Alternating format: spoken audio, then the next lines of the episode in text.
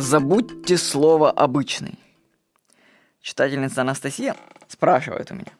Как вы считаете, можно ли из сайта обычной больницы, городской, сделать что-то полезное и интересное? Это больница скорой медицинской помощи.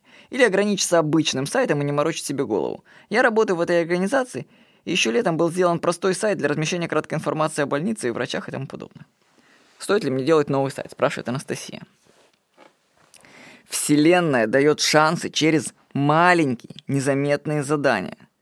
То, как вы их выполните, определит вашу дальнейшую судьбу.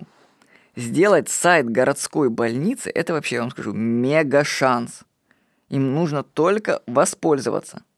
Обкатайте создание сайта на одной больнице и предложите свои разработки другим клиентам в стране. За этой простой идеей вообще стоит идея целой корпорации по созданию сайтов для больниц. Вы вообще видите ее? Нельзя делать вот такие проекты обычно. Вам дали шанс. Сделайте супер, вау. Вложитесь душой и финансами. Повторяю, это шанс, я его вижу. На примере одной больницы можно протестировать и внедрить уйму вещей на сайте, а потом создать большой бизнес. Забудьте слово «обычный». Сделайте вау. Ловите свой шанс. С вами был Владимир Никонов.